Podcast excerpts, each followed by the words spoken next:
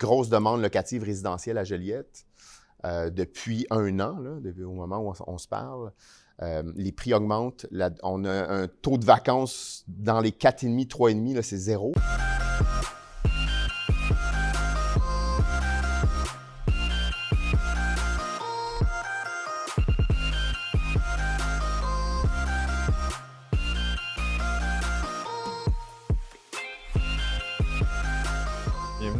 Euh, épisode, dans le fond, d'entrevue avec professionnels. Donc, Steve, c'est un investisseur immobilier à succès depuis plusieurs années avec plus de 100 portes à son actif.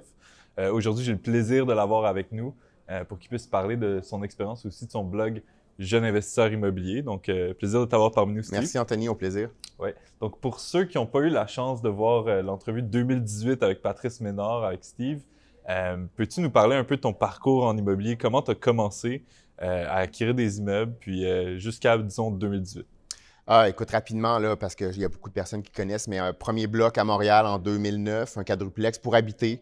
Et de là, découler euh, une passion qui, tranquillement, pas vite, nous a emmenés. Là, donc, on a ajouté un des, cinq, des petits plex, là, un 5plex, un quadruplex, un 6plex. Puis là, finalement, on a grossi, grossi, jusqu'en résidentiel purement, jusqu'en 2017. OK où on a fait une première transaction semi-commerciale à Joliette. Donc là, maintenant, avant, on était moitié Montréal, moitié Joliette. Puis là, on est rendu 90 euh, unités à Joliette, 95 unités peut-être. Puis on a même vendu un à Montréal. Donc Montréal, c'est juste deux immeubles. Là. On est, euh, OK.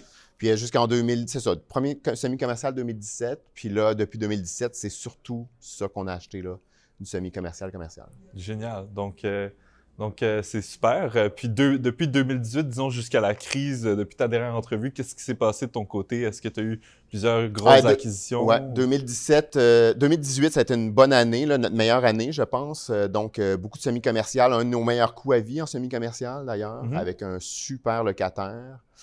commercial. Donc, on avait pris, c'était un 11 unités, 9 résidentiels, 2 commerciales vides. Donc, c'est beaucoup ça notre ce qu'on fait, d'ailleurs, on mm-hmm. achète des semi-commerciales avec des soit pas de locataires ou euh, presque pas de locataires, puis on fait des. on essaie de faire des reconversions.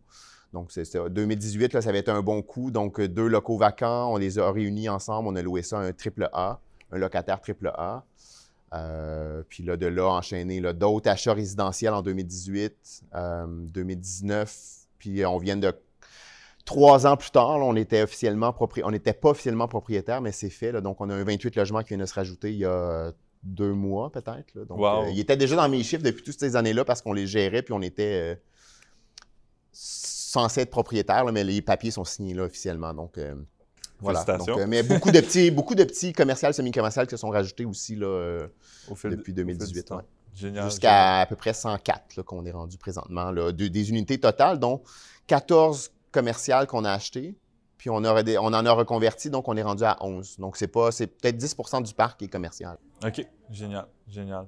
Puis, euh, dans le fond, euh, là, il y a eu la crise, puis chaque euh, gros investisseur immobilier l'a vécu un peu d'une manière différente. toi, je sais que tu avais beaucoup, beaucoup de propriétés à Joliette. Je sais pas à, quel point la, la, crise a frappé la ville de Joliette ou la, région de la, la Naudière. Euh, comment est-ce que tu as vécu ça, la crise du COVID, puis euh, comment ça a ben, Au début, comme tout le euh, monde, on a, moi, j'ai pris panique, là, honnêtement, parce que, mhm. on est, quand tu es en croissance, là, le, cash, le cash en réserve, il n'y en a pas. Là. Mhm. tout, tout, repasse en achat, en transaction, donc on n'avait pas de marge. Puis quand, quand 25% de nos locataires résidentiels ont perdu leur job la, première, la même journée, plus nos commerces sont tous fermés, j'ai vu noir, là, mais heureusement, tout, le monde euh, s'en est bien sorti au niveau commercial, au niveau résidentiel. On n'a jamais eu aucun mauvais paiement durant la COVID, donc ça s'est bien passé. L'impact a été à Montréal, nous, et non pas du tout à Joliette. OK. Euh, au contraire, même, là, euh, il y a eu une grosse demande locative résidentielle à Joliette depuis un an, là, depuis, au moment où on, se parle. Les prix augmentent. on a un taux de vacances dans les 4,5, 3,5, c'est zéro là, dans la ville de Joliette. Il manque de logements. Donc, on a optimiser notre parc à Joliette. Puis à Montréal, on a eu dans les dents un peu, là, on a eu des locaux de vacants, des, pas des locaux, mais des logements. Euh. Oui, puis qu'on sait qu'un 4,5 à Montréal. On en a eu un là, qui était vacant pendant euh, six mois. Là. Wow. aucun appel, on baissait nos prix, il se passait rien. Là.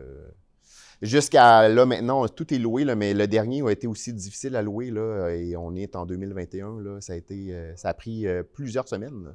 Plusieurs semaines d'ailleurs, wow. Euh, mais ça, c'était l'impact de Montréal, mais tu sais, c'est minime sur notre parc. Donc, globalement, il n'y a pas eu d'impact négatif. Globalement, oui c'est ça, comme tu disais, tu as à peu près 90 unités à Joliette, donc l'impact a été quand même minimisé vu. Euh, Effectivement, puis plein de gens qui partent de Montréal, on le voit, moi c'est anecdotique de mon côté, mais on le voit des gens qui viennent louer chez nous, qui mhm. travaillent à la STM à Montréal, mais qui maintenant, avec le télétravail, se sont installés à Joliette. Euh, on a plein de petites anecdotes comme ça. Là, euh, wow, qui ont pris des décisions plus permanentes de s'installer ailleurs. Wow. C'est génial. Donc, euh, aussi, euh, on voit beaucoup d'investisseurs immobiliers de plus en plus comme toi. Là. Je pense que tu es un exemple parfait de ça, un investisseur immobilier qui, qui était concentré dans le résidentiel, dans le multilogement, puis qui ne comprend pas vraiment le marché en ce moment, euh, il trouve que le marché est un peu cher. Donc, il a décidé de se tourner vers des opportunités en commercial. J'aimerais ça que tu nous parles de peut-être tes premières acquisitions commerciales, comment ça a été un peu, puis... Euh, ben, écoute, le, premier, c'était carrément, c'était sur Centris, donc 8 unités, 6 résidentiels défraîchis, beaucoup. Donc, aucun investissement de fait depuis 40 ans dans la propriété et euh, un propriétaire de building qui était aussi un opérant, donc qui opérait un des deux commerces et qui prenait sa retraite, qui fermait carrément sa boutique. Il ne voulait même pas la vendre, il fermait. Euh, les chiffres étaient extraordinaires, euh, mais la qualité du building ne l'était pas. OK.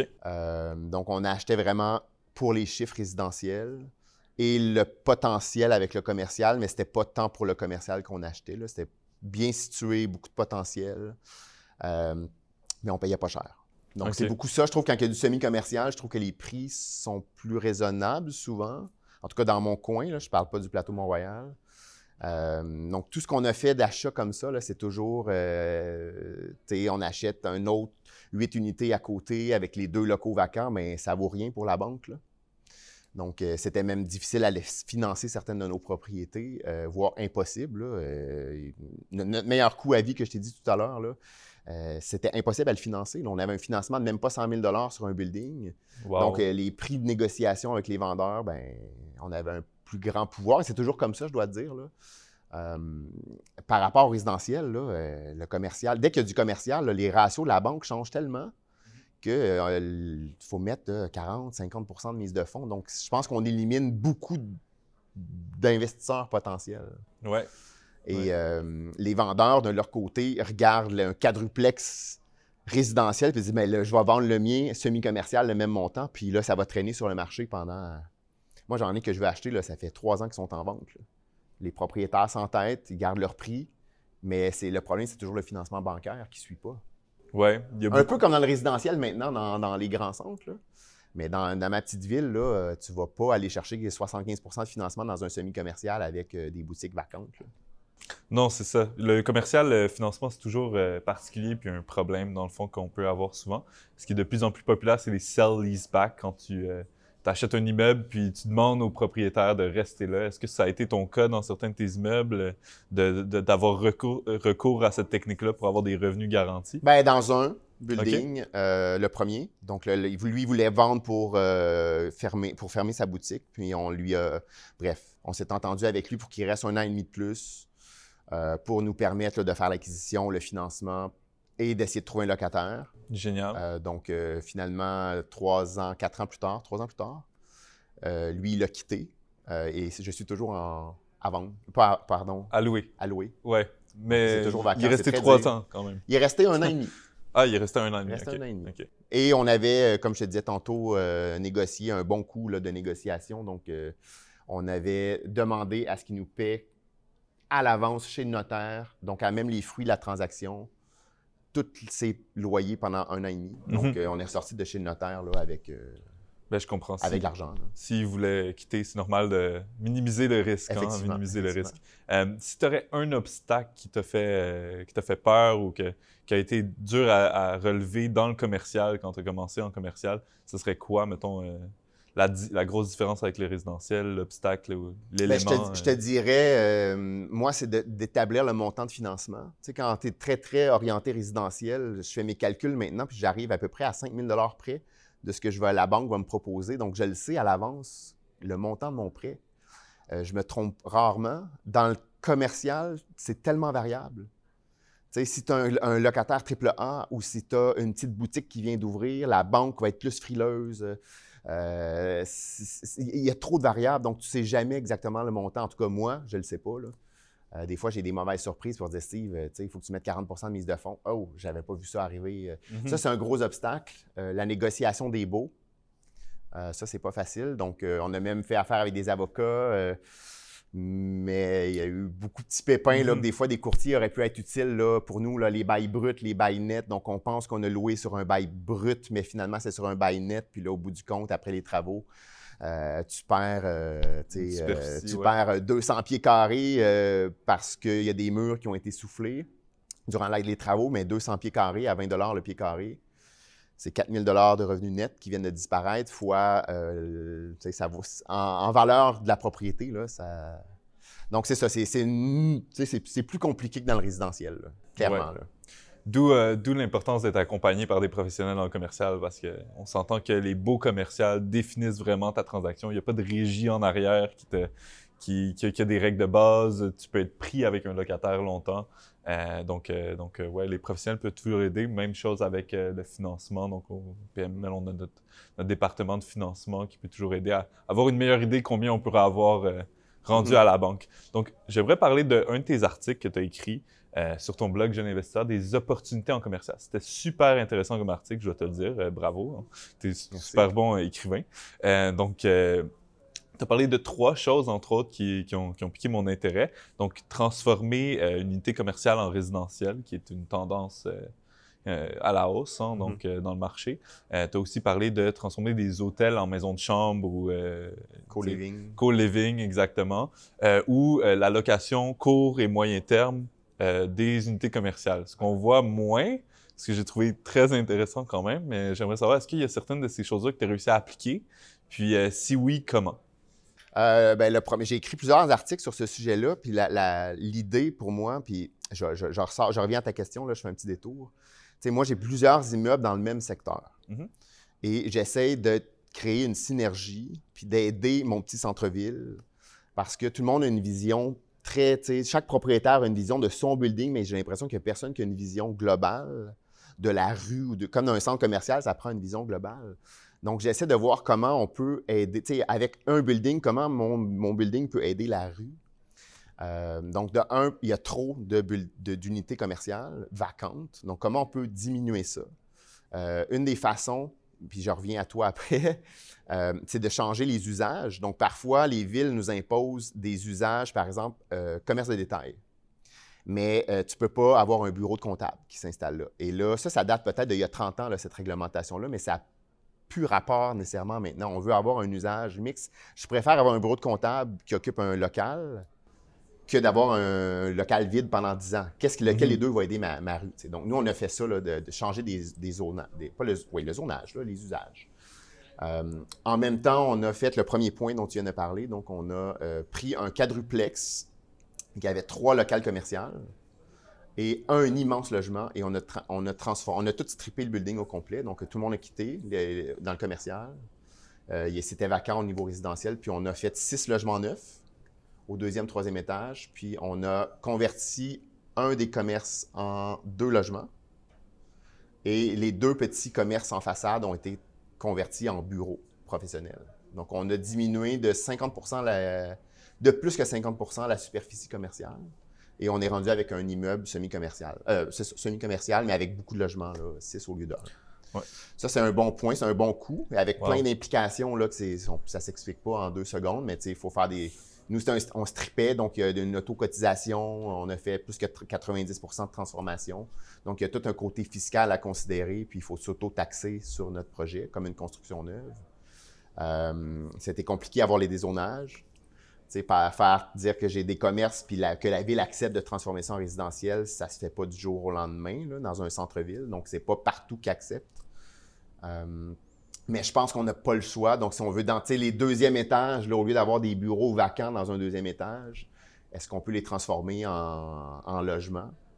Mm-hmm. Moi, on va densifier le centre-ville, on emmène des gens dans des, dans des unités neuves. C'est une clientèle qui paye plus cher, euh, qui va dépenser au centre-ville dans les commerces locaux. Donc, euh, je vois ça comme complémentaire. Euh, mais c'est pas facile, puis c'est pas toujours rentable. C'est rentable à long terme, mais tu, vas pas tout le temps ressortir tout ton cash rapidement. Là. On vient de le vivre, là, nous, il y a des, des, coûts qui ont explosé des travaux. Donc, oui, sur 25 ans, ça vaut la peine, mais à court terme, là, c'est. C'est pas une optimisation classique, disons. C'est ben, ça. Euh, le deuxième point, je ne l'ai jamais fait, là, convertir un hôtel, mais c'est toujours quelque chose qu'on regarde. Comment, en fait, le, point, c'est de comment prendre un building commercial et regarder qu'est-ce qu'on peut faire. Mm-hmm. Donc, tu sais, j'en ai pas, moi, d'hôtel à convertir dans ma petite région, mais on peut les convertir en chambre étudiant? Euh, moi, j'aimerais ça faire du co-living. Donc, du co-living, pour ceux qui ne connaissent pas ça, c'est comme des logements où on partage, euh, on partage des espaces communs. En fait, c'est comme des maisons de chambre, mais plus de luxe, si je peux dire, avec un, mot branding, un beau branding de co-living. Euh, j'ai regardé pour faire ça dans un des buildings que tu connais, là, une grande superficie. Donc, c'est pas du co-living, mais de faire du co-working. Là, avec la pandémie, euh, c'est peut-être moins tendance, là, mais je, je pense qu'il y aura un besoin de ça, euh, même dans les petites villes. Il y a beaucoup de travailleurs mhm. autonomes qui ont besoin d'avoir des bureaux tout équipés, euh, un peu comme vous ici. J'ai mon petit espace à moi, mais j'ai un espace partagé. J'ai un potentiel pour ça. C'est beaucoup d'investissement pour le faire, mais si je veux louer mes locaux, j'ai plus le choix de regarder ça. Je peux plus juste attendre que le téléphone sonne pour louer mes locaux. Je dois être mhm. créatif. Là. Puis le troisième point, c'est. Euh, la location à court, moyen ah terme d'espace. Donc, ça, c'est mon, mon, dada. C'est un projet que j'ai depuis deux ans au moins. Là. Tout est prêt. Euh, j'ai mes plans et design. Là. Je suis en train de mettre ça en œuvre. Puis je me bute avec une technicalité d'assurance. Mais, euh, donc, j'ai mon premier immeuble semi-commercial. Ah, c'est le premier d'ailleurs. Le premier qui est vacant. Donc, j'ai un des deux commerces qui est vacant depuis un an et demi ou deux ans. Et on a développé un projet pour l'occuper nous-mêmes. Donc, on va avoir une nouvelle compagnie. Là, la structure est encore établie, mais une nouvelle compagnie qui va euh, louer à, notre autre compagnie, finalement. on va s'auto-louer à nous-mêmes euh, le local. Donc, moi, j'ai un bail à long terme avec un coût comme je le louerais à un client euh, externe. Mais je vais tout l'aménager. Donc, ça va être une boutique clé en main où quelqu'un peut arriver pendant un mois, deux semaines, trois semaines, trois mois, mais je ne veux pas qu'il s'installe à long terme. Donc, ça peut être, tu vends des chapeaux au printemps, euh, ben, tu, tu, veux peut-être pas vendre tes chapeaux à l'année parce que tu as ton site web, mais tu pourrais dire au printemps, je veux m'installer. Euh, puis peut-être euh, tester plusieurs marchés au Québec. Donc là, je suis à Joliette, l'année prochaine, je vais être à Sorel, je vais être à Québec. Donc moi, ça serait quelqu'un qui va avoir faire des, expositions d'œuvres d'art. Mm-hmm. Il va peut-être un, mois, deux mois, etc. Donc moi, je veux que tout est, tout est amovible dans, la boutique que je veux faire. Donc, tu sais, si tu veux, en 3-4 heures, tu t'installes, soit que tu vends des vêtements, soit que tu vends des objets, soit que tu as une partie en avant, tu vends des objets. En arrière, tu peux avoir une petite salle de formation. Ça, je pense que ça va être euh, en demande dans les prochaines années, d'avoir un mix vente-service. Donc, tu sais, je donne l'exemple, moi, c'est pas ça dans mon cas, mais quelqu'un qui aurait une boulangerie, mais qui va aussi donner des cours sur comment faire ton pain. Ouais. avoir plus qu'une source de revenus, ça, je pense que ça peut être vraiment winner. Puis mon concept, c'est ça. C'est sûr que mon tarif quotidien est plus élevé qu'à long terme, mais la personne, elle n'a rien à faire. Elle n'a pas de travaux, pas de peinture. Elle n'a absolument rien à faire. Ça devient un win-win. Son risque, il est nul. Exact. elle perd peut-être 3000 dollars pour un mois, puis c'est ce que ça lui coûte pour s'installer, mais sinon, là, de rénover un building, puis de, un local, puis de s'installer, puis de tout faire le setting, puis ça coûte beaucoup plus cher. Donc, ça, c'est quelque chose que je veux faire, puis je pense que ça va aider. J'aimerais ça qu'il y en ait partout de ça. En fait, c'est des pop-up shops qu'on appelle. Euh, mais moi, mm-hmm. ça serait un pop-up shop permanent. C'est vraiment intéressant comme concept. Mais, c'est ça. Là, je me bute avec ces nouveaux, les assurances. Là, ils veulent pas qu'il y ait des œuvres d'art. Puis, euh, On est, on la complexité là. Euh, mais je pense que ça, il faut regarder puis essayer de voir comment on peut optimiser nos locaux vacants pour créer quelque chose de différent. Là. On peut plus juste penser que quelqu'un va venir vendre des souliers, puis que. Il y, a trop de locaux commerciaux comme ça. Exact. Ce pas, pas des business qui manquent euh, ben, effectivement. au Québec. Euh, donc, euh, si tu fais donner un conseil, disons, à quelqu'un qui commence en commercial ou qui s'intéresse un peu aux aubaines du marché commercial en ce moment, ça serait quoi ton conseil ou précaution, disons, dans le marché commercial? Écoute, changer de mindset parce que du résidentiel au commercial, c'est pas de mindset que je veux dire, mais les, façons dont on calcule dans le résidentiel puis qu'on calcule en commercial, mhm. c'est pas pareil. Les banques, je l'ai dit tantôt, je me répète, c'est pas le même financement. Euh, c'est pas les mêmes valeurs, c'est pas les mêmes risques. Je pense que ça peut être très payant, mais tu ne payes pas ton building la même affaire. Il faut vraiment qu'il y a un risque beaucoup plus important, je pense. À moins que ça soit une clinique médicale. Là. mais dans, moi, dans le commerce de détail, il y a beaucoup plus de risques. Donc, ça serait vraiment, je pense, de, d'apprendre à bien connaître le marché local, de bien connaître les immeubles semi-commerciaux, les valeurs. Écoute, c'est pas facile de trouver combien ça vaut. Là, Combien je loue mon local quand que tu te fais appeler, tu dis combien ça vaut? Euh, c'est pas si simple quand tu es tout seul. Il n'y a pas mhm. de. Tu sais, dans le résidentiel, il y a Ziplex. Là.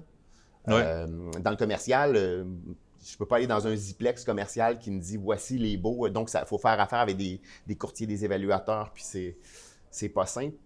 Je vous dirais, c'est important dans le résidentiel de se former. Dans le commercial, il y a moins de formation. Moi, j'ai fait une formation du club d'investisseurs immobiliers il y a quelques mois qui durait, je pense c'était cinq ou six journées. C'était purement sur le commercial. Mhm. Mais tu sais, ça, pour ceux qui veulent s'en aller là-dedans, là, prenez 1000, 2000 dollars puis investissez dans une formation commerciale parce que la, négociation, c'est différent. La mise de marketing, c'est complètement différent, mhm. je trouve, euh, du, résidentiel. Donc, c'est une autre game complètement. Puis, faut... Des essais-erreurs peuvent être très coûtants. Très coûtants. dans le commercial. Ouais, donc tu peux être pris avec un beau euh, dans, le commercial longtemps. dans le résidentiel, tu as un logement vacant, là, euh, tu rénoves ta salle de bain, ta cuisine, tu le reloues dans trois mois, c'est fini. Là. Mm-hmm. Dans le commercial, moi, j'ai un building qu'on vient d'acheter. Là, euh, ça fait dix ans qu'il est vacant, l'immeuble, au complet. Mm-hmm. J'aime penser au commercial comme high risk, high reward, surtout dans le, retail où si tu loues, si tu as un espace vacant, ben, c'est un, gros risque. Mais si tu loues aussi à la mauvaise personne dans le commercial, ça peut être beaucoup plus grave que louer au mauvais locataire dans le résidentiel. Les impacts peuvent se suivre sur 10 euh, ans. Donc, euh, donc euh, c'est toujours important d'être accompagné de professionnels. Puis d'ailleurs, tu mentionnais d'apprendre plus sur le commercial. Nous, on a beaucoup de séries sur PML TV. Je vous invite à aller voir. Euh, sur notre site web, etc., mm-hmm. à, aussi euh, subscribe à, notre channel YouTube pour pouvoir voir plus d'informations et tout. Et sur ce, Steve, je te remercie beaucoup de ta présence aujourd'hui. C'était très, très informatif. Euh, puis c'est vraiment un plaisir de faire affaire avec toi au quotidien. Au plaisir. avec tes immeubles. Donc, donc merci à vous. Merci pour votre écoute. Merci. À la prochaine.